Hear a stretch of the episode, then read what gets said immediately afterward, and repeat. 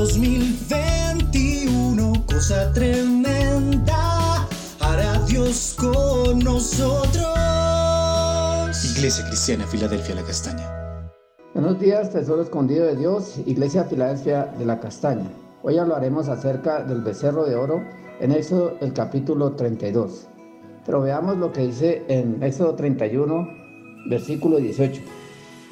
Y dio a Moisés cuando acabó de hablar con él en el monte Sinaí las dos tablas del testimonio, tablas de piedra escritas con el dedo de Dios. Entonces Dios le dio esas tablas eh, donde estaban escritas seguramente en, en la ley de que el Señor le dio en Éxodo 20, versículo 1 a 17, los 10 mandamientos.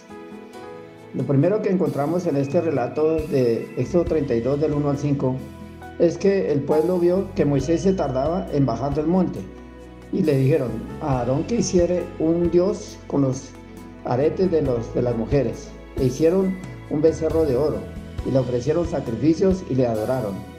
El becerro representa la fuerza, el poder y la fecundidad de los dioses de Egipto, como los de Baal. Y ellos se acordaron todavía de esos dioses que habían dejado allí. Violaron el primer mandamiento que nos habla ahí en Éxodo el capítulo 20, versículo 3 al 5. No tendrás dioses ajenos delante de mí, no te harás imagen de ninguna, ni ninguna semejanza de lo que esté arriba en el cielo, ni abajo en la tierra, ni en las aguas debajo de la tierra. No te inclinarás a ellas ni las honrarás, porque yo soy Jehová, tu Dios fuerte y celoso, que visito la maldad de los padres sobre los hijos hasta la tercera y cuarta generación de los que me aborrecen. Entonces ellos habían violado ese primer pacto con, que el Señor le había dado a Moisés. El hombre siempre tiene esa tendencia de tener un Dios. Los indígenas, por ejemplo, adoran el sol, la luna, las estrellas, eh, el lago, las aguas, en fin, los animales. Y eh, el hombre también ha inventado imágenes de palo, de yeso, de hierro, para adorarlas, como dice el Salmo 115, versículo 4 al 8, que tienen ojos pero no ven, tienen boca pero no hablan, tienen oídos pero no oyen, tienen manos pero no palpan. Así son todos aquellos que confían en Él. Siempre ha existido ese sincretismo religioso, como en la India, que todo es Dios, Dios es todo.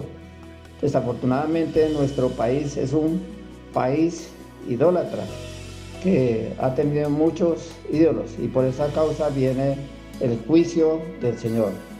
Pero debemos de quitar todo ídolo de nuestras vidas, que la voluntad de Dios es que esperemos que Él venga, así como eh, ellos tenían que esperar el regreso de Moisés, también nosotros debemos de esperar en su voluntad la venida del Señor, como lo dice allí en 2 de Pedro 3, versículos 3 y 4.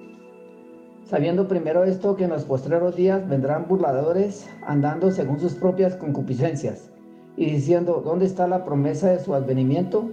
Porque desde el día en que los padres durmieron, todas las cosas permanecen así como desde el principio de la creación. Entonces muchas personas no creen en la segunda venida de nuestro Señor y se burlan, pero eh, nosotros sí confiamos en esa venida del Señor. Lo segundo que podemos observar aquí es que la idolatría despierta la ira de Dios. Leamos allí en Éxodo 32, versículo 9 al 10. Y dijo más Jehová a Moisés, yo he visto a este pueblo que por cierto es pueblo de dura cerviz. Ahora pues déjame que se encienda mi ira en ellos y los consuma, y de ti yo haré una nación muy grande. Entonces esta idolatría despierta el celo de Dios, como dice allí en Éxodo 25, que es fuerte y celoso, que visita la maldad de los padres hacia los hijos hasta la tercera y cuarta generación. Nos habla que nosotros debemos de quitar todo ídolo en nuestras vidas, todo lo que ocupe el primer lugar, porque el Señor debe ocupar ese primer lugar. Y esto era para ejemplo, todo lo que le sucedió al pueblo de Israel era para ejemplo para que nosotros no cometamos los mismos errores, como dice en 1 Corintios 10, versículos 6 al 9. Y estas cosas sucedieron como ejemplo para nosotros, para que no codiciemos cosas malas, como ellos codiciaron, ni seáis idólatras como alguno de ellos, según está escrito. Se sentó el pueblo a comer y a beber, y se levantó a jugar. Ni forniquemos, como algunos de ellos fornicaron y cayeron en un día 23 mil. Entonces la, la idolatría es fornicación. Entonces el Señor ocupa el primer lugar en nuestras vidas. Si no hubiese sido por la oración intercesora de Moisés, el pueblo hubiese sido extinguido. Leamos en tercer lugar lo que dice en Éxodo 32, versículo 11 al 14. Entonces Moisés oró en presencia de Jehová su Dios y dijo, oh Jehová, ¿por qué se encenderá tu furor contra tu pueblo que tú sacaste de la tierra de Egipto con gran poder y con mano fuerte? ¿Por qué han de hablar los egipcios diciendo, para mal los sacó, para matarlos en los montes y para raerlos de sobre la faz de la tierra? Vuélvete del ardor de tu ira y arrepiéntete de este mal contra tu pueblo. Acuérdate de Abraham, de Isaac y de Israel tus siervos, los cuales has jurado por ti mismo y les has dicho, yo multiplicaré vuestra descendencia como las estrellas del cielo y daré vuestra descendencia toda esta tierra de que he hablado y la tomarán por heredad para siempre. Entonces Jehová se arrepintió del mal y dijo que, dijo que había de hacer a su pueblo.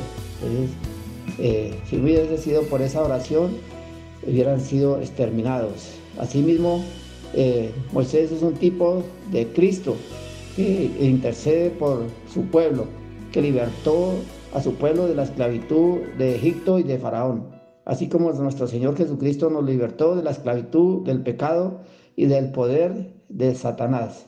Es un contraste entre la ley y la gracia. Le pide que nos, no le destruya en cumplimiento de las promesas que le dio a Abraham, Isaac y a Israel y que le daría esa tierra prometida. Así también el Señor Jesús intercede por nosotros para no ser condenados, para no recibir el infierno, para no ser eh, condenados a la muerte eterna, sino recibir el regalo de la vida eterna y el cielo, como lo dice allí en Juan 17, esa oración intercesora que hizo el Señor Jesús por nosotros. Veamos el versículo 24.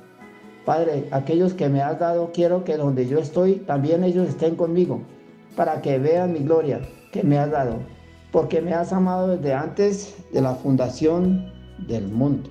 el Señor intercede por nosotros y ninguna condenación hay para los que estamos en Cristo Jesús. También tenemos la ayuda del Espíritu Santo, como lo dice allí en Juan 16, versículos 7 y 8. Pero yo digo la verdad, os conviene que yo me vaya, porque si no me fuere, el consolador no vendría a vosotros, mas si me fuere, os lo enviaré y cuando venga convencerá al mundo de pecado, de justicia y de juicio. Gracias a Dios que el Señor nos dejó al Espíritu Santo que nos muestra eh, el pecado, que nos ayuda en nuestra debilidad. Oremos.